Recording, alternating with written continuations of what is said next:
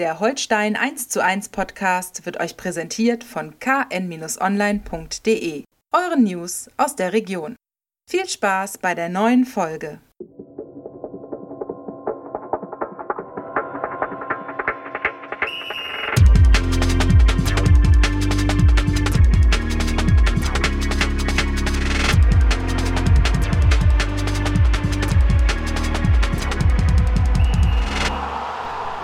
Und hallo, herzlich willkommen zu einer neuen Folge Holstein 1 zu 1, der Holstein Kiel Podcast der Kieler Nachrichten.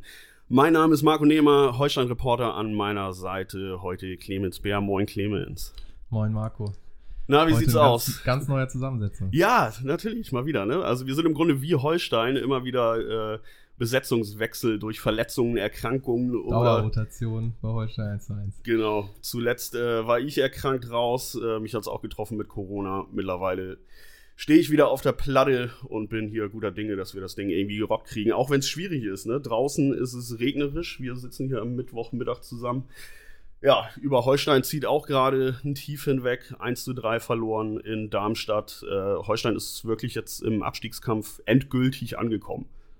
Ja, Marco, du warst ja auch vor Ort. Äh, am Sonnabend musstest dir gleich dreimal den wunderbaren Torjingle anhören. Also wenn man es mit Holstein hört, erhält, dann ist dieser Olilien, Olilien, Olilien. es, ist schon, es ist schon mitreißend, muss man, muss man schon sagen. Aber also, da sind sie auf jeden Fall schon Bundesliga-reif. Ne? Das stimmt, Die, aber es ist auch immer ein Stich ins Herz, ne? Ja, also die ganze Tour war natürlich schon irgendwie. Also mir tun die Fans leid, äh, die so eine Tour bis nach Hessen auf sich nehmen, um da äh, wirklich schön ihr Wochenende und ihre äh, ihre verdiente Kohle zu opfern, um dann wirklich diese äh, schrecklichen, aus Kieler Sicht schrecklichen 90 Minuten zu sehen. Das war schon echt äh, nicht vergnügungssteuerpflichtig. Ne? Es war bitterkalt, es hatte ja nachts geschneit, es lag eine riesige Schneedecke über dem Platz am Böllenfalltor. Mussten ja morgens die Fans anrücken, selber noch mit Schnee schippen. Und ja, der Platz war dann bespielbar. Das war nicht unbedingt zum Vorteil von Holstein. Es wäre vielleicht aus Kieler Sicht schöner gewesen, wenn das Spiel gar nicht erst angepfiffen worden wäre. Denn gerade die ersten 45 Minuten, man muss es sagen, waren echt, äh, waren grausig. Ne? Also Holstein ist überhaupt nicht reingekommen. Die ersten Minuten, gut, da kann man noch sagen, das war noch ganz okay, aber spätestens halt äh, ab dem frühen Gegentor ging dann auch wirklich gar nichts mehr bei Holstein. Ich fand die die Struktur war komisch. Äh, Holstein gegen den Ball im 4-4-2.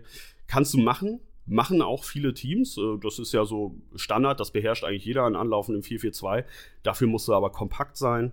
Dafür musst du auch zielgerichtet anlaufen und pressen. Das war alles nicht zu sehen. Holstein vorne im Pressing irgendwie fahrig. Ich hatte dann auch im, im Text geschrieben Alibi und da stehe ich auch zu. Das, äh, das war überhaupt nicht mit einem strategischen Hintergedanken, dieses Anlaufen. Und dann zieht sich das fort. Dann äh, kann äh, Darmstadt natürlich dieses Pressing easy umspielen. Äh, ist dann quasi in der zweiten Linie und da fehlt jede Kompaktheit. Äh, es fehlte die Abstimmung, kein Rausrücken. Äh, alle zu passiv und so entsteht dann zum Beispiel auch gleich das erste Gegentor. Ne? Da geht keiner auf den Gegenspieler rauf äh, auf, den, auf den Bader, der dann da mit seiner Halbfeldflanke auch noch am Ende Gelios, äh, Quatsch, Gelios sag ich schon, sorry, Thomas Dehnel äh, überwindet, der dann natürlich auch ein bisschen unglücklich aussieht, auch wenn er verwirrt wird. Und spätestens ab dem Zeitpunkt war Holstein völlig unterlegen und das kann zur Halbzeit halt auch schon 0-3, 0-4 stehen. Hast du denn nach dem, nach dem Anschlusstreffer von Ochibrit, der fiel dann ja kurz nach der Pause, nochmal irgendwie eine leise Hoffnung gehabt, dass, dass Holstein nochmal was, was reißen kann, auch wenn die dann nur ja, also nicht lange angehalten hat. Ja, jein. Also klar, ein Anschlusstreffer kann natürlich immer für eine Dynamik auf dem, auf dem Feld sorgen, das ist natürlich ganz klar. Äh, Holstein hatte ja auch zur Halbzeit dann umgestellt äh, von Viererkette hinten auf eine Dreier- respektive Fünferkette. Ähm, das sah dann teilweise auch im Spielaufbau besser aus, weil man dann natürlich gegen die äh, zwei Darmstädter Stürmer eine Überzahl in der ersten Linie hatte und ist besser quasi in die zweite Linie gekommen. Äh, aber dieses Übergangsspiel ins, ins letzte Drittel und dann äh, Kreation von Angriffsmomenten, das hat halt total gefehlt. Das gab es dann natürlich halt beim Tor von Ochi Vried, ja. Ähm, und das gab es dann ja auch noch mal in der Szene, aus der dann der Elfmeter entstanden ist, den Alex Mühling bezeichnenderweise dann ja auch noch irgendwie äh, verhauen hat, wollte ich gerade sagen, wurde gehalten von Schuhen. Ähm, das waren aber wirklich die wenigen Momente, wo man das Gefühl hatte, okay, Holstein kann auch was im letzten Drittel kreieren. Das meiste spielte sich dann halt im, im Mittelfeld ab und richtig Gefahr erzeugen, das habe ich eigentlich zu keinem Zeitpunkt wirklich wahrgenommen. Dieser, du hast es eben angesprochen, auch Elfmeter von Mühling. Man darf natürlich in so einen Strafstoß nicht allzu viel reindeuten, aber in dieser Situation, wenn man sich auch so ein bisschen ins Gedächtnis ruft, wie, wie schießt Alexander Mühling sonst seine Elfmeter? Eigentlich hat man erwartet, der haut ihn irgendwie links oben in den Winkel oder, ja, oder knallt, oder knallt ihn, Mitte, unter, mit unter die Latte, immer sehr hoch. Und das war ja wirklich geschoben halb hoch. Ja, halb also hoch, das ist so dankbar für jeden Torwart, der sich dann feiern lassen kann. Wie man es halt auch wirklich gar nicht kennt von ihm, ne? Ja. Als ob sich bei ihm das dann auch so festgesetzt hat nach dem Spiel, was ja von Anfang an wirklich sehr bescheiden lief ja. Ja, ob das jetzt äh, Nervenflattern bei ihm war, das glaube ich gar nicht. Ich glaube, das war einfach die fehlende Spannung, die halt der gesamten Mannschaft fehlte. Ne? Das war halt äh, fahrig gegen den Ball, sind ja auch nie in, in die Zweikämpfe richtig gekommen, haben gefühlt keinen zweiten Ball gewonnen. Das ist ja auch das, was äh, Marcel Rapp dann am nächsten Tag noch angesprochen hat. Wir hatten noch mit ihm äh, telefonieren können, da konnte er dann quasi auch mit der ersten Spielanalyse nochmal anders aufs Spiel blicken und meinte auch so, ja, er ist natürlich ein Fan von, äh, von taktischem Inhalt, ja, aber Viererkette, Dreierkette, sagte er, es ist völlig egal, wenn du den Zweikampf nicht gewinnst, wenn du die Basics nicht beherrschst. Und äh, wenn du die nicht beherrschst, dann beherrschst du auch irgendwie Abstiegskampf nicht. Ne? Das muss man halt sagen. Äh, da sind Teams, also wenn ich mir Dresden angucke, bei denen sind die Basics da. Ne? Ja, auf jeden Fall. Also die haben jetzt auch Dresden die letzten sechs Wochen, glaube ich, alle sechs Top-Teams weg, äh, ja, abgehakt sozusagen. Ja. Die haben jetzt ein, deutlich leichteres Restprogramm, zumindest wenn man auf die Tabelle guckt. Ähm, als Holstein haben da sich da mal sehr passabel geschlagen, auch wenn sie die Punkte nicht so richtig geholt haben. Ich glaube, vier Unentschieden, zwei Niederlagen, alles super ja. knapp. Ja, die ähm, hätten selbst gegen Schalke noch den äh, Fuß in die Tür bekommen können nach dem Anschlusstreffer. Entschuldigung. Zwei, zwei Unentschieden, vier okay. Niederlagen waren das, glaube ich. ja, ich habe einfach Ja gesagt. Ja. So. Ja. Also gegen Bremen sehr knapp verloren, gegen Schalke sehr knapp verloren. Das ist ähm, natürlich, das ist ein ganz anderes Team. Oder auch äh, Rostock, die sich jetzt deutlich abgesetzt haben. Ja, gewinnen einfach mal eben gegen Pauli. Ne? Genau. Ziehen damit an, an Holstein vorbei. Ähm, ja, und Dresden, du hast es angesprochen. Also eigentlich musst du jetzt hier eine, eine Kiste Bier nach Gelsenkirchen schicken, denn äh, Schalke hat im Grunde für Holstein am Wochenende die Kohlen aus dem Feuer geholt. Ne? Also es scheint so, als wenn man selber im Moment zumindest gar nicht in der Lage ist, sich selber aus dieser Dynamik da zu befreien mit fünf Niederlagen in sechs Spielen. Da bist du dann schon auf andere angewiesen. Ne? Und ja, Schalke hat dann in der Schlussphase doch stabil gespielt gegen Dresden und die drei Punkte dann letztlich mit nach Hause genommen. Äh, zum Vorteil Holsteins, weil der Abstand weiterhin äh, auf Rang 16 dadurch 16, 16 Punkte, sechs Punkte beträgt. Genau, aber übernächste Woche ist dann das ja, vielleicht vorentscheidende Duell, hattest du auch geschrieben. Das kann, kann gut sein. Ähm, wenn Holstein das gewinnt gegen Dynamo, dann wären es, mal schauen, neun oder dann zu einem späteren Zeitpunkt halt, dann sind wir ja schon zwei Spiel, äh, Spieltage weiter, sind sechs Punkte auch nochmal mehr wert, ja. ähm, als es jetzt sind. Vor allem, weil das entscheidende oder direkte Duell noch bevorsteht. Aber erstmal, jetzt am Wochenende haben wir auch das Nordduell gegen den HSV. Ja, genau. Müssen wir, müssen wir gleich noch drüber sprechen. Ähm, Dresden, äh, genau, du hast es angesprochen, das ist dann ja eigentlich der übernächste Schritt, klar. Äh, aber um nochmal auf dieses vorentscheidende Duell zu kommen, es wird definitiv vorentscheidend, wenn nicht sogar entscheidend sein. Also entscheidend in die eine oder andere Richtung. Im Idealfall kannst du tatsächlich zwischen dich und Platz 16 neun Punkte packen und die Nummer ist halt durch. Ne? Oder aber du wärst halt richtig reingerissen und dann spielst du noch gegen Heidenheim, spielst noch gegen Werder, spielst noch äh, gegen Nürnberg äh, dann hast du ja auch noch das Kellerduell gegen Sandhausen. Wer weiß, wie da denn auch die mentale Verfassung ist, wenn du weiter in so einem Negativlauf bist. Das wird so oder so ein äh, entscheidendes Spiel. Schön zu Ostern. Vielleicht kann man die Wiederauferstehung Holsteins dann äh, feiern. ähm, naja, aber äh, um nochmal jetzt auf Darmstadt und generell die aktuelle Situation äh, zurückzukommen. Äh, Jetzt mehren sich ja auch die Stimmen, sage ich mal, die man überall vernimmt, wenn man auf Holstein angesprochen wird oder wenn du bei Social Media und so weiter liest, die jetzt halt Konsequenzen gerade fordern. Ne?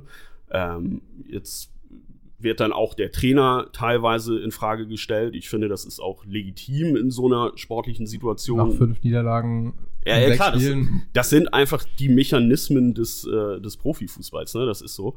Ähm, dann hatte aber ja ähm, Uwe Stöver am, am, Montag sich bei uns ja auch noch geäußert und meinte, der Trainer steht nicht zur Debatte, ist überhaupt kein Thema. Äh, wie stehst du dazu? Äh, naja. Siehst du es auch so? Muss man das sagen? Also erstmal äh, auch diese, diese treue Bekenntnisse ähm, von ja, genau, wir wissen, wie viel die wert. Ne? Geschäftsführern, Managern, man weiß immer nicht, wie viel, wie viel die wert sind. Ich glaube, das ist halt auch immer dann nochmal so ein Auftritt wie gegen Darmstadt jetzt am, am kommenden Wochenende und dann wird vielleicht auch schon nochmal etwas neu bewertet. Die Frage ist ja immer bei einem Trainerwechsel, was, was kommt danach? Also einfach ja. nur ähm, jemanden zu entlassen, das bringt einen dann ja noch nicht weiter ähm, Richtung Klassenhalt oder Richtung Besserung. Ja, es gibt dann, viele negative Beispiele, ne? Das ist genau. dann halt Aktionismus. Der du brauchst halt danach um auch die, die andere Option, äh, die dann bereitsteht. Und da ist die Frage, gibt es jetzt jemanden auf dem Trainermarkt, äh, der Holstein dann auch wirklich in den letzten vier, fünf Spielen direkt weiterhelfen könnte? Und das ist auf jeden Fall dann die Frage, die man sich äh, stellen muss, bevor man dann, dann noch Marcel Rapp entlässt. Also ich glaube, ich glaube, dass sie bis, zur, ähm, bis zum Saisonende an ihm festhalten werden, ähm, weil es sich einfach gerade auch keine Alternative ja, bietet, die direkt funktionieren könnte.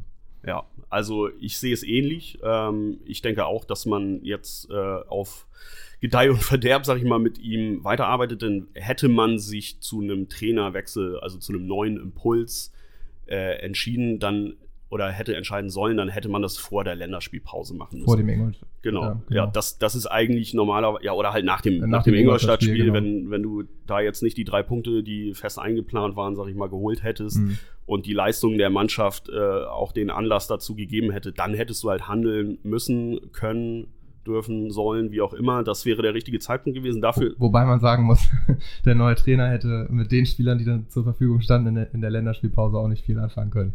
genau. Ja, das ist natürlich auch noch eine Komponente. Einerseits natürlich, du, du sprichst jetzt die verletzten Situation und die Erkrankungssituation an. An der Stelle natürlich auch nochmal gute Besserung an Philipp Sander, der eine leichte Herzmuskelentzündung äh, von seiner Corona-Infektion davon getragen hat. Ähm, der wird natürlich jetzt erstmal für einige Wochen ausfallen. Das noch dazu, ähm, wie gesagt, gute Besserung. Ähm, aber was war der Punkt? Genau, mit den Spielern weiterarbeiten. Selbst wenn alle da wären, das ist natürlich auch noch ein Faktor. Was kann denn ein anderer Trainer aus dieser Mannschaft noch zusätzlich herausholen? Du kannst ja nicht innerhalb dieser wenigen Wochen der Mannschaften äh, komplett neues äh, taktisches Konstrukt überstülpen oder irgendwie sie sie verbessern, so wie Clean sie eins sagte, jeden Spieler jeden Tag ein Stückchen besser machen. Ich glaube, das äh, kannst du in dieser Phase von keinem Trainer der Welt. Die, äh, die Buddha-Statuen fehlen noch. Ja, genau. Wir wollen Buddha-Statuen in Projensdorf. Für die letzten fünf, sechs Spiele. Ja. Aber ich sehe es ähnlich. Also ich halte, das ist jetzt meine persönliche bescheidene Meinung, ich halte Marcel Rapp für einen fähigen Trainer, für, auch wenn das manchmal despektierlich klingt, für einen echt netten Typen. So, äh, der natürlich jetzt in dieser Situation also ich glaube nicht, dass er überfordert ist, aber er ist maximal gefordert, weil er sowas halt natürlich aus seiner Zeit als Jugendcoach einfach nicht kennt, nicht, nicht kennen konnte.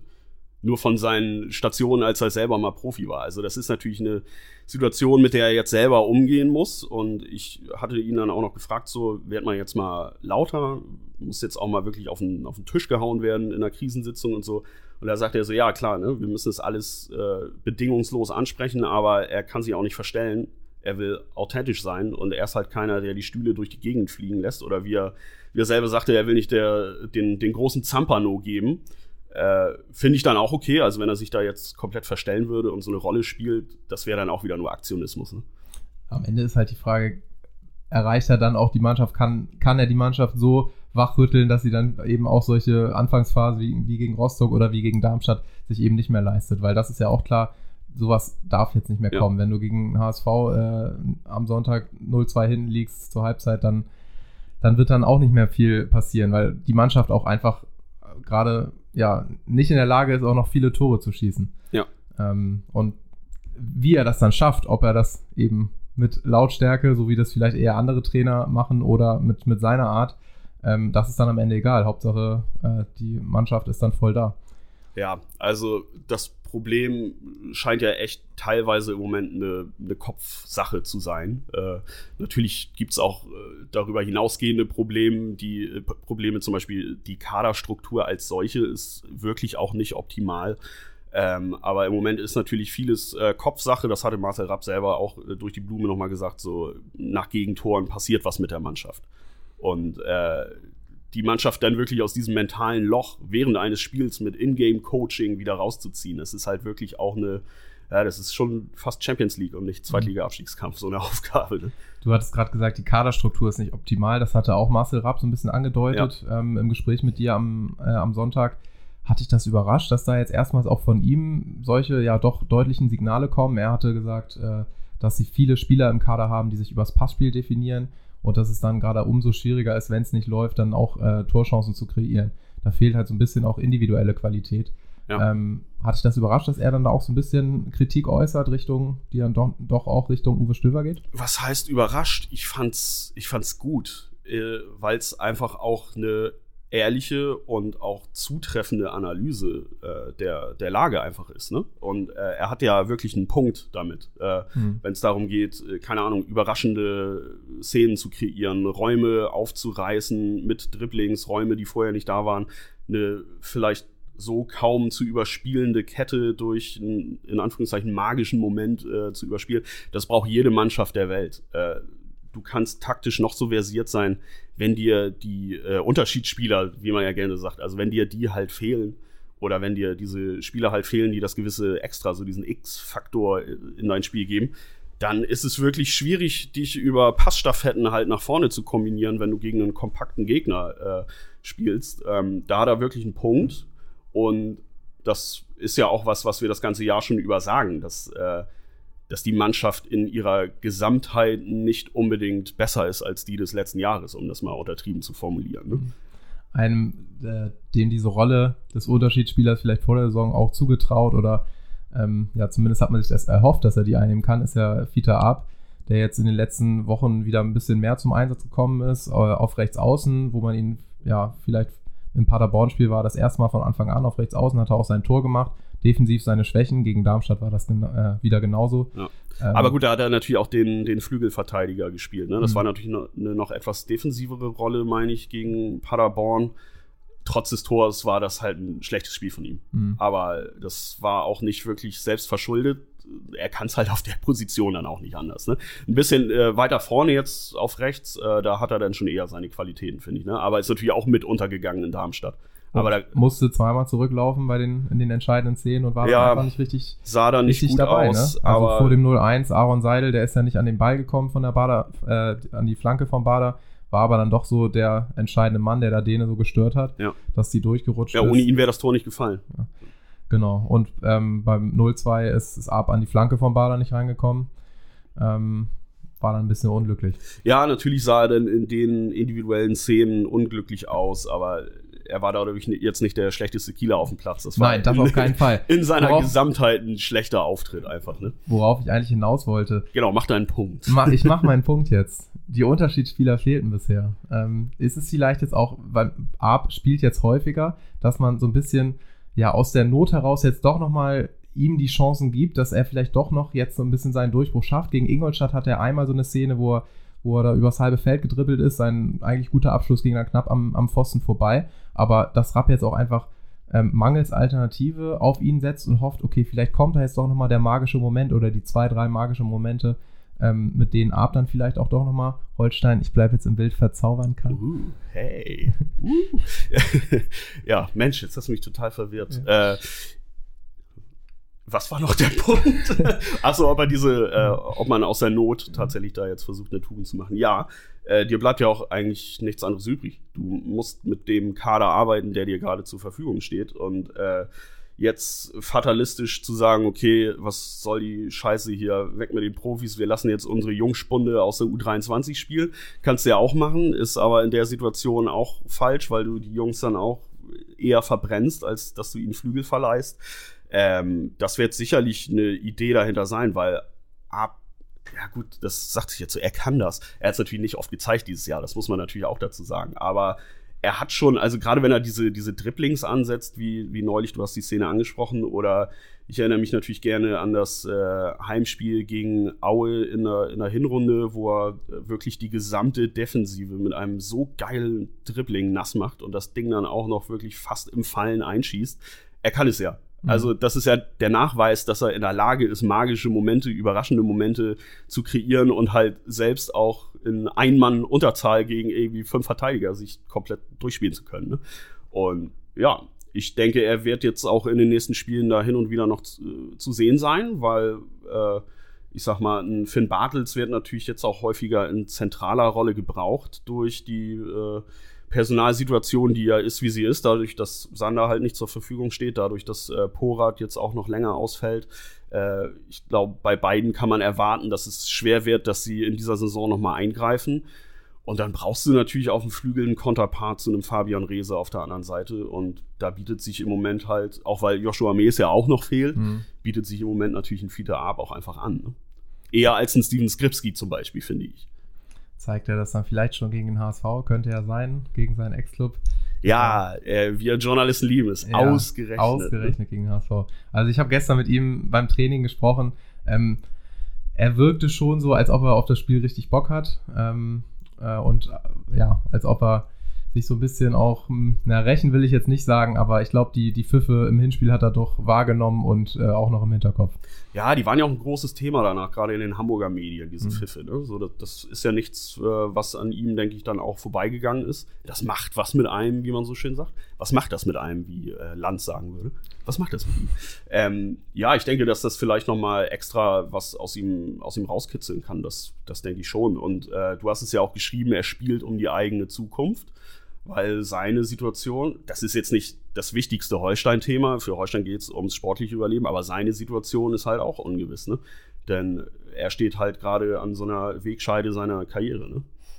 Das wichtigste Holstein-Thema unter anderem, oder eins der wichtigsten ist diese, dieses äh, Führungsspielervakuum, wie du es genannt hast.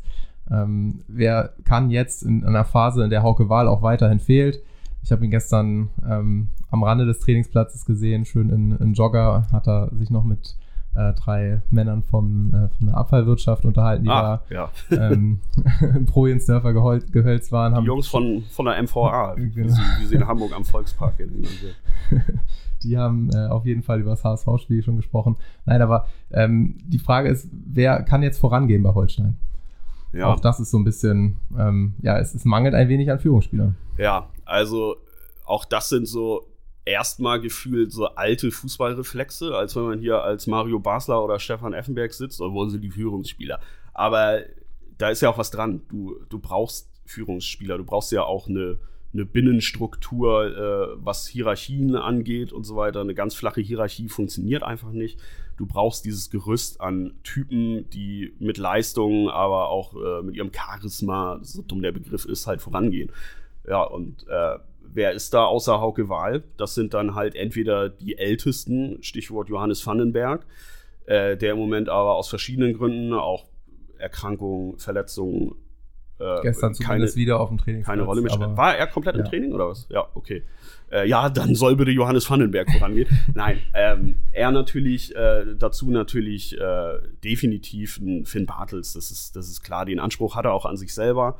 Auch wenn er ja selber gesagt hat, du hast ja auch gestern mit ihm am Rande des Trainings gesprochen. Und das hat er uns ja auch in den letzten Monaten immer mal wieder gesagt. Er ist kein Lautsprecher. Er ist jetzt keiner, der da rumbrüllt und auf die S. Punkt, Punkt, Punkt haut. Äh, er ist halt einer, der vorangeht mit Leistung und der, glaube ich, auch Dinge offen anspricht, so mit seiner norddeutschen Schnauze.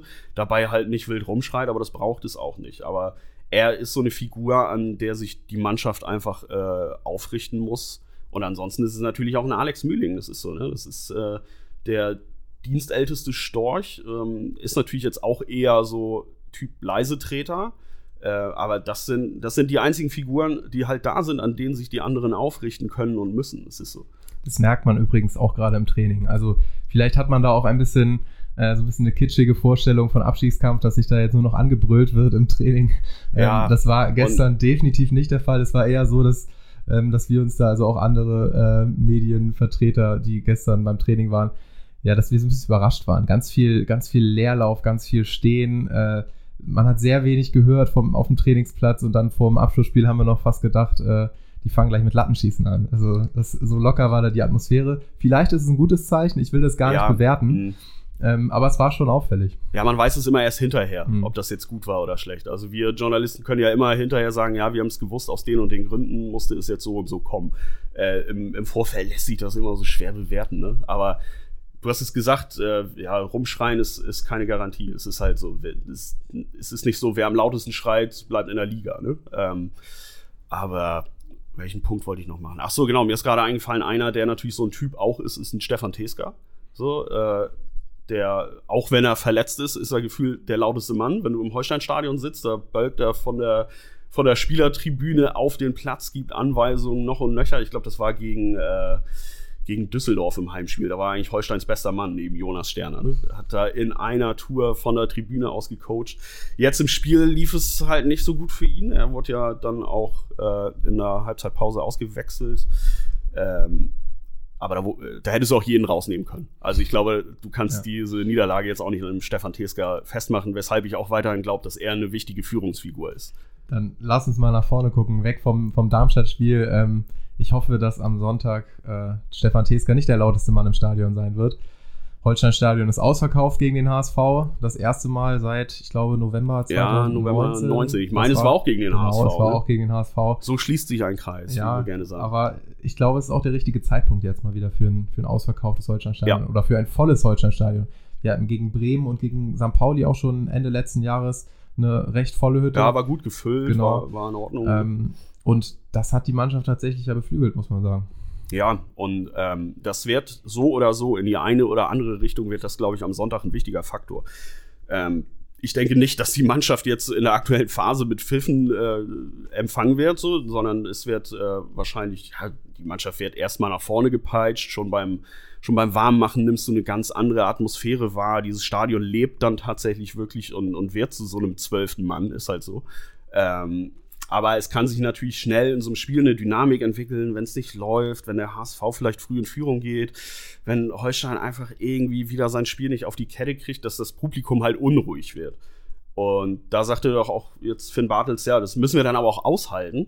Und dann müssen wir über diesen Punkt gehen und halt alles reinwerfen, um dieses Publikum wieder mitzunehmen. Und dann ist es halt so, dass du von so einem Stadion auch getragen werden kannst, auch durch eine schwierige Spielphase. Wenn du halt den Fans signalisierst, und da kommen wir wieder zurück zu den Basics, äh, zu, dem, zu den Grundlagen des Fußballs, wenn du wirklich alles reinwirfst, so dumm das klingt, beißen, rennen, aber du musst wirklich versuchen, jeden Zweikampf äh, zu führen, als sei es der letzte deiner Karriere. Ähm, und dann nimmst du so ein Stadion halt auch mit. Und dann kann dich das halt auch beflügeln. Und es kommen halt noch ein paar Heimspiele. Ne? Wir haben jetzt das Heimspiel gegen den HSV. Dann äh, kommt ein Heimspiel gegen Heidenheim. Und dann hat man noch das Nürnberg. Heimspiel. Nürnberg ist, genau, stimmt. Das, am 34. Spieltag hat man ein Heimspiel. Äh, nee, 34. Spieltag ist auswärts, glaube ich, gegen Rede ich jetzt in hier? Sandhausen. Guck mal, okay. jetzt müssen wir oh zusammen, Gott, jetzt, jetzt zusammen wir kriegen wir den Spielplan. Okay, die Nummer wird hier, also wir wollen ja authentisch sein, diese ganze Nummer wird jetzt nicht geschnitten. Also ich gehe gerade zum Datenanbieter meines Vertrauens. Ich meine, das Nürnberg-Spiel müsste am 33. Spieltag sein. So, du musst jetzt einmal überbrücken. Erzähl mal einen Witz oder was. nee, so. Äh, okay, sorry, ich nehme alles zurück. Du hast am vorletzten Spieltag ein Heimspiel ja. und kannst dich vorzeitig retten gegen Nürnberg. Also jetzt noch drei Heimspiele, drei Auswärtsspiele. Gut, das hält sich die Waage. Aber du hast jetzt einfach nochmal 270, so bin ich da jetzt richtig, 90, 180, 270 Minuten vor eigenem Publikum. Äh, und du musst, du musst sie mitnehmen. Hm. Das sagt sich so leicht, aber du musst wirklich auch schon, wenn du den Platz betrittst, wenn du aus der Kabine kommst, aus dem Spielertunnel zum Warmmachen, du musst auf Spannung sein, du musst dem Publikum das auch verdeutlichen. Denn allzu oft muss man sagen, man sieht es immer mal wieder, ja, sie schlurfen nicht auf dem Platz, aber es ist, es fehlt immer so ein bisschen so die Spannung und das da muss jetzt. Die Typen. die Typen fehlen, genau. Stefan Effenberg, ja, ja Halleluja. Ja. Ganz kurz noch zum Gegner. HSV. Ach so, ja, den, den gibt es ja auch noch. Am Dienstagabend äh, gegen Aue gewonnen, Nachholspiel ja, so ein bisschen schwierig, äh, da jetzt zu prognostizieren, ob da noch was drin ist. Ich glaube, es sind fünf Punkte Rückstand auf den Relegationsplatz. Ja, ja. Haben aber schon alle Top-Teams weg. Ähm, ist natürlich die Frage, so ganz stabil waren die in den, in den Spielen davor nicht.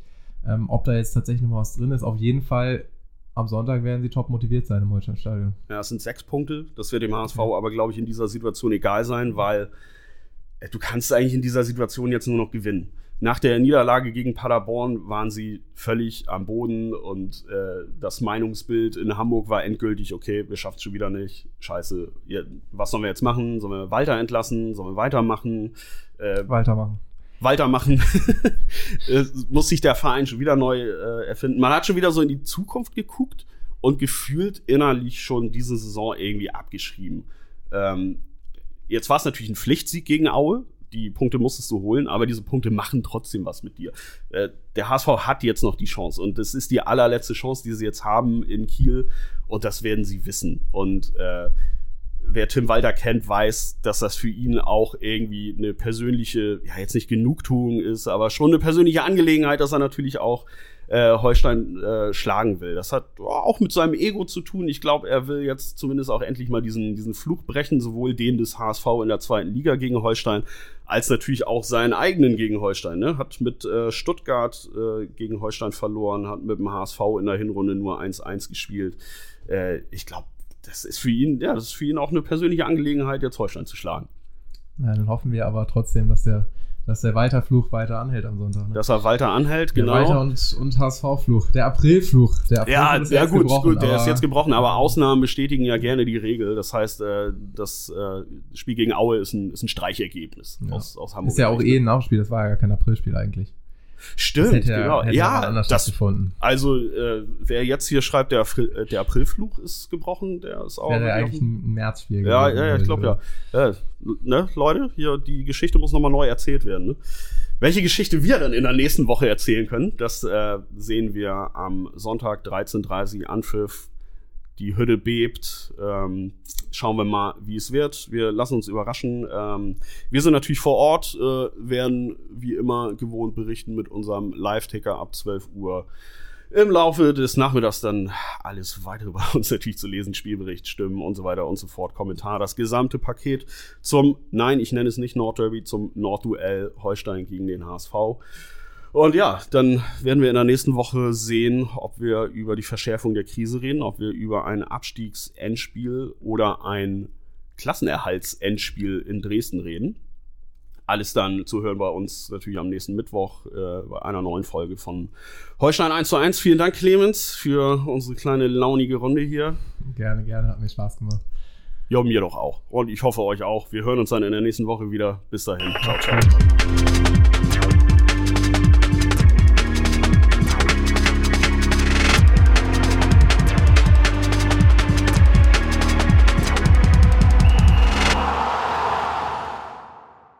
Folge von Holstein 1 zu 1 wurde euch präsentiert von den Kieler Nachrichten.